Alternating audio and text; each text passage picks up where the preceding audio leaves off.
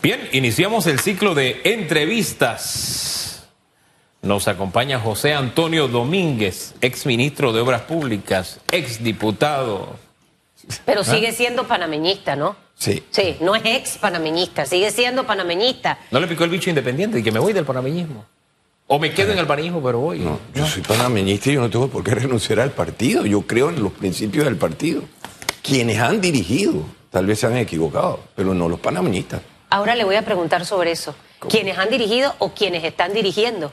Mire, eh, señor Domínguez, eh, una de las primeras preguntas que quiero hacerle, luego de todo este revuelo del caso Odebrecht, eh, y es que el día de ayer escuchaba temprano el resumen de Hugo Enrique Famanía, muy completo, eh, con cada detalle. Me, eh, me siento que estoy en audiencia y que puedo tener la información completa. Se mencionó mucho al expresidente Juan Carlos Varela eh, durante toda la audiencia. De hecho, fue el nombre que más eh, resaltó durante todo el día de ayer. Siendo usted panameñista, siendo usted en ese momento ministro de Obras Públicas, ¿qué No, No, no, no, no, yo era, no, no, no. Ah, yo no, era fue diputado. Sí, sí, diputado, diputado, diputado, diputado. Ya se me chocaron los cables. Y que usted hizo muchas críticas en realidad al Ministerio de Obras hasta que peló los ojos y se asustó. Oh, cualquiera. Eh, pero entendiendo todas las críticas que hizo usted durante la administración del señor Varela, estando desde la Asamblea, eh, ¿cómo ve este, este, esta audiencia hasta ahora? O sea, ¿cómo se siente como, como panameño, como panameñista también? Porque el escuchar el nombre de quien fue presidente del partido y presidente del país con la bandera del partido panameñista, asumo que debe dejar preocupación. Por supuesto, mira, primero que nada, me preocupó mucho que me consideraras ministro en el gobierno anterior porque... Sí, fue Ramón desastre, Arosemena, no se preocupe, que ya sé que desastre fue la Ramón Arosemena. que no quiero que me confundan. En el caso de Odebrecht y sobre todo del gobierno pasado, debo decirte que en octubre del 2014 yo me acerqué a la presidencia y le dije al señor Juan Carlos Varela que para mí era un desastre, era, era el error más grande de este mundo permitir que Odebrecht siguiera contratando en Panamá después de todo lo que yo había criticado de Odebrecht, que sabía, yo sabía que era una empresa corrupta, no tenía cómo probarlo, pero lo venía diciendo desde el 2006. Estamos en el 2022. Eh, me gustaría hacer un pequeño eh, repaso de cómo llega Odebrecht a Panamá. Odebrecht trata de entrar a nuestro país en el gobierno de Endara. Endara se da cuenta de quiénes son Odebrecht y qué buscaban.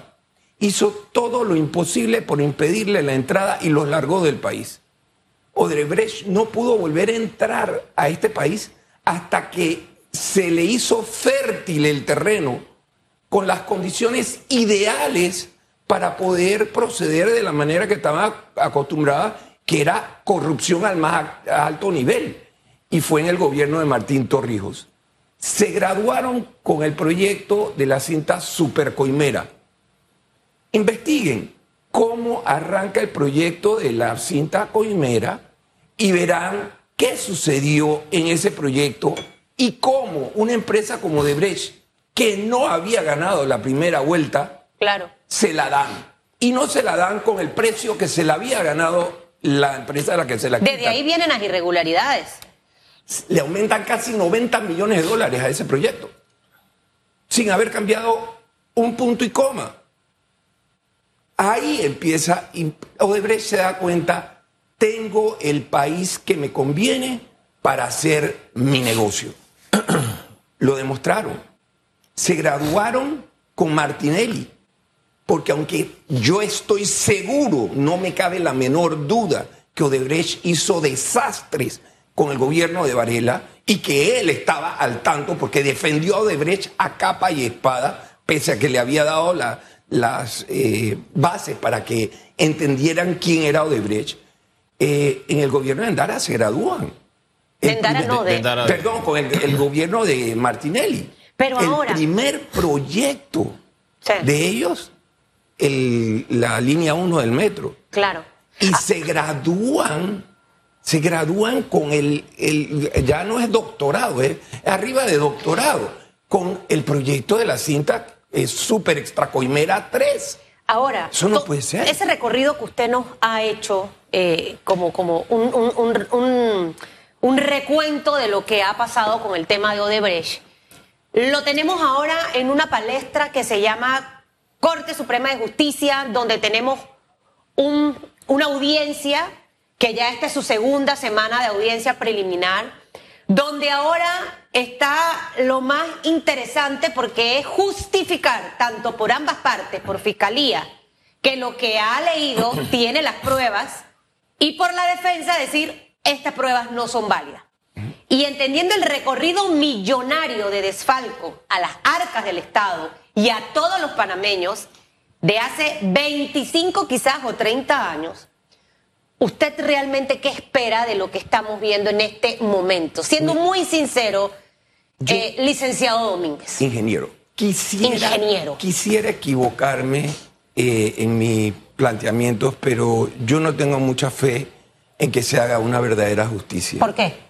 Porque Panamá está eh, corrompido en, en sus más internas entrañas. ¿Cae uno y usted cree que va a seguir la fila? Yo pienso que va a haber algo de justicia. Los magistrados, jueces y demás saben que no pueden ocultar el sol con la mano y algo tienen que hacer para limpiar cara. Pero de que vayan a tocar a todos los involucrados, no tengo la menor duda que eso no va a suceder. Van a haber muchos que se van a salvar porque tal vez algunos de los que les toque jugar están embarrados de alguna forma. O sea que yo siento que la justicia va a ser muy selectiva y muy conveniente. Esa selectividad y conveniencia que usted prevé tendrá la justicia en el caso de Brecht, ¿será a favor de quiénes y en contra de quiénes? Bueno, eh, lo que hay que esperar es que los más cocotudos, los más grandes, salgan casi que impunes. Yo creo que es difícil que el señor Ricardo Martinelli se pueda salvar porque el nivel de implicación en el, en, en el caso de Brecht ya no es solamente nacional, es internacional. Ya esto está eh, eh, decidido y está juzgado en cortes internacionales. O sea que el tratar de liberarlo va a ser un exabrupto por parte de la justicia panameña. Y yo creo que en esto hay que hacer un recuento. Mira, para mí eh, el dicho el, el mono baila por el dinero, esa expresión no cabe mejor en estos momentos Sí. en el caso de los abogados del señor Ricardo Martinelli. Yo creo que se han equivocado y no hay, no hay verdadera diferencia entre que un simio baile por dinero y los abogados de Martinelli bailen por dinero, porque se equivocan en lo que es la profesión de derecho. Yo siendo ingeniero sé que la profesión de derecho, por ser defensor, tú no estás obligado a sacar libre a tu cliente si él es culpable. Tú lo que tienes que garantizarle a tu cliente es que se le brinde las mejores condiciones, las mejores oportunidades y lo justo para su defensa. Pero no es tu obligación liberar a un culpable. Bueno, pero la mayoría de los me abogados llama- hacen eso. mire, la, la- la cobertura que nosotros estamos haciendo, en ella procuramos narrar lo que pasa en la sala de audiencias. No en lo que pasa afuera, porque eh, eh, afuera eh, va a ocurrir de todo y se va a decir de todo y no tiene incidencia con lo que va Claro. a pasar adentro, ¿no? Eh, pero sí me llama la atención esto. Yo veo muchos implicados que van, van en silencio, están esperando. Algunos se acercan a los periodistas, otros es como si vieran al diablo. Así es. Es más, miran mal a los periodistas. Otros se acercan y tratan de establecer comunicación, otros de contarte la versión de su historia. Pero me llama la atención, por ejemplo, en el caso de los presidentes, que la estrategia de don Juan Carlos Varela ha sido esperar en silencio, callado. Al señor Martinelli todavía no se le ha llegado, no el tema del llamamiento a juicio todavía no le ha llegado en, lo que es el alegato, todavía no. E y ya tuvo ayer incluso una protesta. O sea, no sé si, le pongo los dos escenarios diferentes. No estoy diciendo que uno tenga la razón y que otro no. Además, cada uno se defiende como cree que debe defenderse, cada uno maneja su caso. Pero eso sí me llama la atención, que no te estén mencionando siquiera todavía, no, no se haya planteado, no haya, no haya salido ni siquiera el alegato para decir que se te llama a juicio y que ya tú estés protestando. Y me llama la atención que otros están calladitos esperando, ¿no?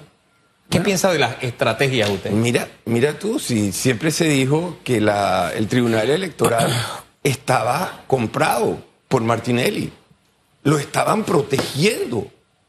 Eh, eh, yo no puedo entender que un sistema que trata de hacer justicia, sobre pretexto de hacer justicia, haga injusticia a una persona que le han probado su participación en este hecho delictivo, porque la ley dice que tiene derecho, o sea, y también la ley te da las razones para levantarle los fueros electorales a quienes se les esté probando que han participado. O es que yo, por ser candidato, puedo matar a una persona y estoy protegido por la ley hasta que se me venza el fuero electoral. O sea, yo estoy inmune a cometer un crimen porque tengo fuero electoral. Eso no puede ser. En el tema fuero electoral, de verdad que, y lo digo con mucha pena, también con mucha responsabilidad.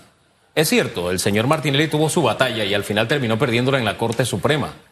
Pero hubo otros. Hombre, está el señor Rómulo Rux. A él nada más salió la punta del iceberg, porque la investigación lo relacionaba con un nombre. Punta del iceberg se le pagó, creo que fueron 54 mil de una tarjeta American Express. Cuando llegan a ese punto, oye, no lo podemos investigar porque tiene fuero y siguió con su protección de fuero. Hasta ahí llegó. Entonces, por lo menos acá a uno le presentan la trama de lo que pasó. Que se, pero en este caso del señor Romulo Ruxo no tiene, no, tiene ni idea, porque ahí sí hubo, un valladar protector. Hasta ahí pueden llegar hasta los 54 mil. no sabemos más nada. Y el otro que se le dio para la campaña, dice que no era para la campaña, y los que participaron. Mira, todo el que participó pero quiero seguir con el fuero electoral, no se me desvíe. fuero electoral. Pero, y olvídate. Esa figurita que de verdad es una vergüenza para el país. Por supuesto que sí. Pero todo el que participó de alguna manera ayudando a mover el dinero de una cuenta a otra, que no venga mañana con la excusa, ah, es que yo no sabía. Esa excusa, mira, la ley es bien clara, bien clara y te dice que por eh, acción u omisión puedes convertirte en cómplice. Así es. Y en ese caso, el no hacer el due diligence o la diligencia adecuada de qué era lo que tú ibas a mover, te convertiste o no en cómplice y vas a tener que enfrentar la justicia. Pero es que nuestras leyes, y yo insisto en algo que he mencionado muchísimo en esta mesa, eh, ingeniero Domínguez. Todo está hecho para que quien entra al sector público se convierta o refuerce su delincuencia. Así de simple. Entonces, mire, a mí esos discursos, yo soy una mujer muy radical en mi toma de decisiones. Cualquier palabra bolita a mí no, me causa efecto. Yo personalmente se lo digo. Lágrimas para pedir perdón y disculpas tampoco. Yo soy mucho más profunda. Y realmente si aquí hay alguien que le interesa cambiar el rumbo de este país, tenemos que empezar a cambiar las cosas medulares para que no permitamos que más personas que entren al sector público hagan lo de Odebrecht o de otras empresas más, que sabemos que ha ocurrido. Ahí están reformas al Código Penal, ahí están reformas a la Ley de Contrataciones Públicas, acabamos de hablar del tema del fuero electoral, todos esos blindajes y protecciones que le estamos dando a quien es un delincuente y quiere entrar al sector público, hay que cambiarlo. Si no, al final yo sigo, de nada sirve, ingeniero, que yo en campaña diga, sí, porque esto y esto, entra el gobierno y ¿qué hice? ¿Qué hizo el señor Varela después de todas las críticas que hizo hacia el señor Martinelli. No modificó nada, todo se quedó exactamente igual. Y la ley que pasamos anticorrupción, que era ideal para este tipo de persecución, la vetó. Así es. La vetó. Así es. Y ahora, si ahora evaluamos en esta administración cuáles han sido los avances realmente que hemos hecho en materia de combatir la corrupción. Son muy pocos, entonces al final, yo no sé si en cinco años yo voy a estar sentada igual aquí pero en cinco años, en todos los programas de televisión, análisis radiales y demás, vamos a seguir los periodistas en los mismos análisis, simplemente van a cambiar los personajes. Estoy 100% de acuerdo. ¿Y cómo podemos evitar que eso suceda y que en vez de estar analizando lo mismo que analizamos hoy, analicemos cosas positivas? Hay una sola, única forma, y es que se dé una gran alianza del pueblo panameño por escoger a un grupo que lidere este país y que haga lo que se tiene que hacer. ¿Cuál sería ese grupo? No tengo un nombre, no tengo una persona, pero le toca al pueblo panameño hacer su trabajo. Y no se huele a alguien que, que tenga parte de eso.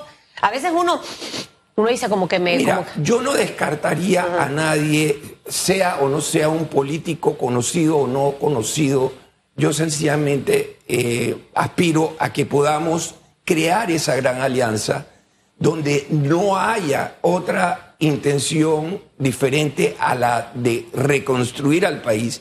Y eso va a requerir, Susan, que cambiemos muchas cosas. Vamos a tocar callos, vamos a, a crear un, un ambiente muy duro, muy difícil, pero que es necesario. Y si tú quieres mi opinión, eh, yo siento que aunque hay críticas al señor Bukele, porque dicen algunos que se ha extralimitado, eh, habiendo estado en Taiwán, viendo lo que sucedió en Taiwán, viendo lo que sucedió en Singapur, te pregunto, ¿tú no crees que sea necesario? Fue necesario en Singapur. Y en Singapur pusieron a familiares a pegarle un tiro a otro familiar que se había probado que era corrupto. Santo. Hasta ese nivel llegaron. La justicia se hizo. Yo pude tener la oportunidad de caminar en Singapur y te puedo decir que era un, es un país en el que tú te sientes extremadamente seguro. Yo me atrevo a apostar que tú puedes llevar tu saco o tu cartera repleta de dinero, derramándose el dinero, y nadie se te va a acercar. ¿Saben cuál es la pena? Tú te bajas de un avión con algo de, droga y tu pena es capital. O sea, el, el país dijo, es hora de poner orden y lo han puesto. Tenemos que llegar a esa condición en nuestro país. Yo creo que estamos al punto de tener que hacerlo. Porque de otra manera, explícame, ¿cómo vas a poder cambiar las leyes? Si para cambiarlas tienes que tocar a los diputados, los diputados no se van a dejar. Tienes que cambiar a los magistrados, no se van a dejar. Tienes que cambiar al tribunal electoral, no se van a dejar. Entonces vas a tener que pasar por encima de ellos. Y para eso solamente lo vamos a lograr con una gran alianza. Y esa gran alianza incluye partidos políticos, incluye la sociedad civil, independiente o como se quieran llamar. Pero si esa alianza no se da, piensen que el futuro no va a ser mejor al que tenemos, va a ser igual o peor. Porque no vamos a mejorar las condiciones de nuestro país. Vamos a tener que tomar, como se dice en, en- en la jerga, en, el- en la calle, vamos a tener que tomar las armas. Queremos llegar allá. Sí. Tenemos que tomar la decisión Sí. y la única forma pacífica es esta. Perdimos una gran oportunidad con la constituyente. Sí. Si hubiéramos escogido a los constitucionalistas, pero es que Claro. se, se prestó todo para desvirtuar Sí. el proceso de la constituyente y lo que representaba la constituyente y quienes podían ser electos para constituyente. ¿Usted sabe Eh, cuáles perdimos serían la las armas desde mi punto de vista? Yo soy radical, créame, pero me aterra un poco pensar que aquí en Panamá pase lo de Singapur. Pero nuestra mejor arma la vamos a tener en el 2024 para elegir realmente bien y, a- y agarre un poquitito de algo de mi manera de ser. eh, de que la gente no le eche cuento a ese político que va a su casa, esos mensajes que vemos en vallas y en discursos. Los actos de esa persona tienen que ir de acuerdo a sus palabras. Y tristemente, esto es escudriñar. Así como las mamás a veces escudriñamos las novias de nuestros hijos y la, o, o la de, o la de las hijas. Así usted tiene que escudriñar, saber el mínimo detalle, irse a las fuentes confiables también para saberlo. Porque tristemente lo que usted acaba de mencionar lo vivimos hace un par de semanas eh, con lo que ocurrió con los cierres de calle hay un descontento en el país y que fue en ese momento mal utilizado porque el país se paralizó y hubo muchas acciones que yo no aplaudo y es más, no las apruebo.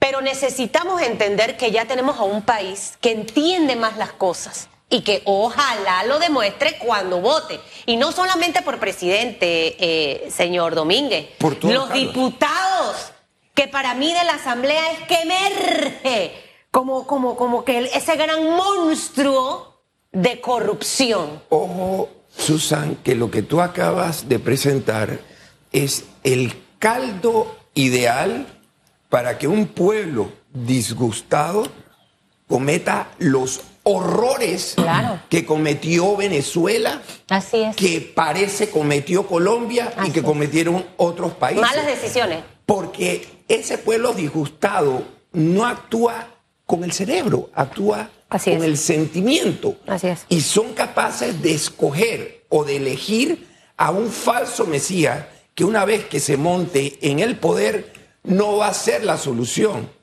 Puede convertir- convertirse en la destrucción del país. Por eso cuando me citan casos como Bukele para poner de derecha o Chávez para poner de izquierda, eh, yo creo que tenemos que tener cuidado. Tener cuidado porque son argumentos que nos hacen caminar al filo de una navaja que puede terminar degollándonos a todos. Porque no se puede lograr el bien haciendo el mal. Es decir, la democracia no se construye a través de sistemas antidemocráticos. Y creo que nosotros todavía tenemos la oportunidad. Porque mire, este país es pequeño. Nos conocemos todos. Cuando usted elige a un diputado que sabe que va a, es a llenarse los bolsillos, usted lo hace sabiendo, este país es chiquito. Cuando usted elige un, qué sé yo, un representante que ahora que le quitaron los gastos, etcétera, quieren que les aumenten el salario, usted sabe, es su vecino, usted sabe que él iba a ese cargo, era a buscar mejor vida en esta vida. votó por él. Y Sí. votó por él. Entonces, yo creo que todavía nosotros podemos tener la claridad de pensamiento para elegir bien. ¿A quién veo en el horizonte? Yo estoy como usted, todavía no sé. Porque hay un problema en este país, la endogamia de este país. ¿Qué es la endogamia? Bueno, la endogamia es que, como todos nos conocemos, de pronto, hey, este no lo toque porque es mi primo.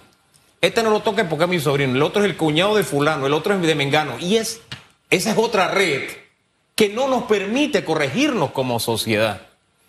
Y ese es un serio problema que, que tenemos para superar el estado en el que nos encontramos. Cuando yo, te, cuando yo mencioné que es necesaria una gran alianza, eh, lo que me faltó decir es que esta gran alianza, en- entre sus metas, debe tener la intención de cambiar lo que se necesita cambiar en la Constitución, arreglar el sistema que tenemos, y es para eso yo le daría un término no más de dos años. Al cabo de este tiempo, tener ya preparada la nueva constitución, llevarla a un plebiscito y una vez aprobada por el pueblo panameño, llamar a nuevas elecciones de forma inmediata para que el próximo gobierno venga con las nuevas reglas. Y, mi, mi argumento es, Hugo, que independientemente tú puedes elegir a buenos individuos. El sistema hoy te lleva prácticamente de la mano y si no estás dispuesto a darla, por otro lado va a venir alguien que te va a convencer para que vayas en el camino de la corrupción. El sistema está diseñado para eso y no hay forma de romperlo por la vía democrática, lamentablemente. Porque para poderlo romper necesitas a los diputados. Y yo no conozco de los que hay uno solo que sea capaz de pegarse un tiro en el pie. No hay ninguno. ¿Ninguno ninguno. de los 71? Ninguno. Bueno, Los de tal libre vez- postulación. Tal vez puedo decir que eh, me equivoco, no voy a generalizar, pero un 98%. Coincido no con usted. Eh, Ahí yo saco, no sé si usted lo saca, pero yo saco a un Juan Diego, a un Gabriel Silva, que creo que su actuar en la Asamblea fue el de proponer leyes que sus colegas no aprobaron. No es que sean perfectos, ojo, porque cometen errores igual que los demás. Pero el, desempeño realmente de, de los diputados en la Asamblea, y luego ellos se molestan y piensan que es que tenemos una campaña mediática en su contra, algunos medios. Lo que pasa es que muchos son irresponsables, no van a sesionar.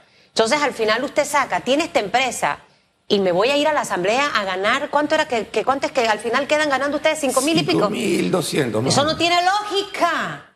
No tiene lógica. Si tiene una empresa donde es el dueño, en realidad va a querer entrar a la asamblea a ganar cinco mil y tanto. Primero hágase esa pregunta. Y segundo, si usted ve ese enriquecimiento progresivo de la noche a la mañana, fincas, propiedades y demás, Esas son las cosas que al final usted tiene que preguntarse, ese, ese despilfarro de, de plata. Están las vistas presupuestarias ahorita en la Asamblea. Y usted ve esa danza de millones por aquí, por acá, este sí, este no. Mira, mira que tocaste un punto que lo tenía en la cabeza y quería tocarlo.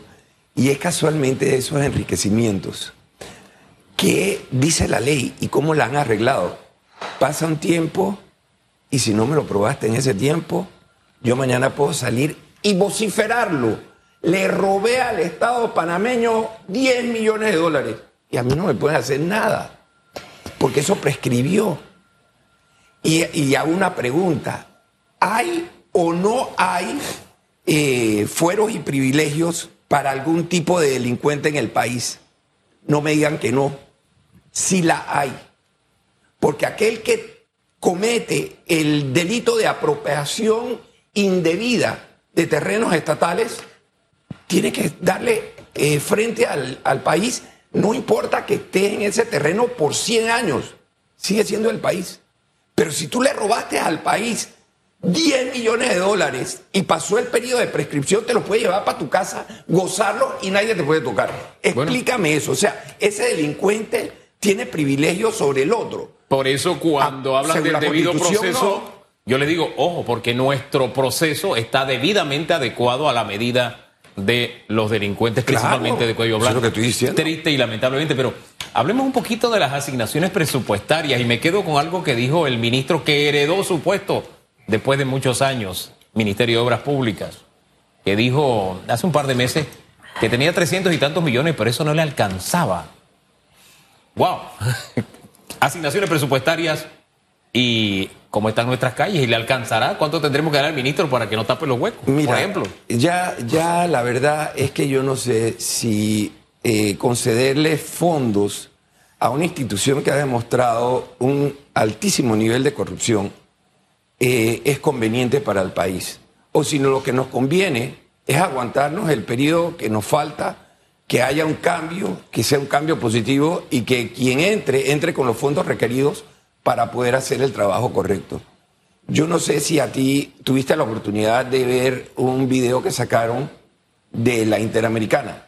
¿Cómo están las condiciones del- de, la Interamericana? Hombre, yo lo he usado. Eh, ley que estableció el ministro anterior a mí, el ministro Arias y también el ministro eh, ay, Orillac. La Panamericana o CPA tiene que estar en perfecto estado 365 días del año. Esa es la columna vertebral del país. Y cuando yo estaba de ministro, era orden estricta para los regionales hacer recorridos constantes a esa carretera y ver las condiciones y si requería reparación, tenían ellos con el personal del ministerio que repararla. Porque yo, si yo hacía un recorrido y yo encontraba tramos de la, de la Interamericana en malas condiciones, el regional del sector se iba. Esa era la posición. Yo nada más tuve que un poquito menos de un año. Pero estuve de asesor del, del ministro Arias y vi que tenían un procedimiento. Y yo creo que lo que uno tiene que hacer es continuar con lo que está bien, inclusive mejorarlo, pero nunca ir para atrás. Y lo que hemos visto desde entonces para acá es un retroceso gigantesco. Había un sistema de mantenimiento. ¿Dónde quedó? ¿Quién fue el ministro que lo archivó? Claro. Nosotros lo presentamos al gobierno de Endara. Claro. Y quedó funcionando. Usted sacaba a los directores regionales. Entonces, ¿a quién, a quién- a quién hay que sacar? A todos los directores regionales. Empezando por el presidente. Él es el responsable de que el desastre continúe. Si tú eres mi jefa y yo estoy cometiendo un error en el manejo de la empresa, es tu responsabilidad sacarme y poner a quien deba hacer el trabajo correcto. De tú no hacerlo, tú eres responsable igual. O sea, ya esto rebasó el nivel de ministerio para usted. Sí, sí, sí, sí. Esto es presidencial. Gracias por habernos acompañado esta mañana, señor Domínguez. Nos deja Hoy- muchos hoy temas tener- para meditar. Voy a tener pesadillas con Singapur porque No, no, no, no. no. fuerte. No, no hay que dar Santo. malas ideas. Porque los que aquí propugnan por gobiernos de facto donde usted no puede hablar ni puede participar y creen que son los mesías, tienen un sistema que nos va a llevar al desastre. Totalmente. Entonces, por eso Totalmente. no quiero para esa línea Totalmente. Eh, eso de Totalmente. verdad es peligroso, peligrosísimo, peligrosísimo. Y la clase política a eso sí le tiene que prestar atención. Sí. Muchos dicen, no, eso no va a pasar aquí. La gente se cansa. Las derechas y le han toma, hecho lo que a y toma decisiones siempre. equivocadas. Tristemente. Hugo, Hugo, si se monta un, eh, falso Mesías por la condición en que está el país, Así es. créeme que va a ser peor que eso. Así Sí. es. Yo prefiero a uno que conozcamos que vaya con las intenciones de mejorar el país, tenga que hacer lo que tenga que hacer, Es pero verdad. no a un falso Mesías. Eh, bueno, me queda para meditar. Que Me le vaya bien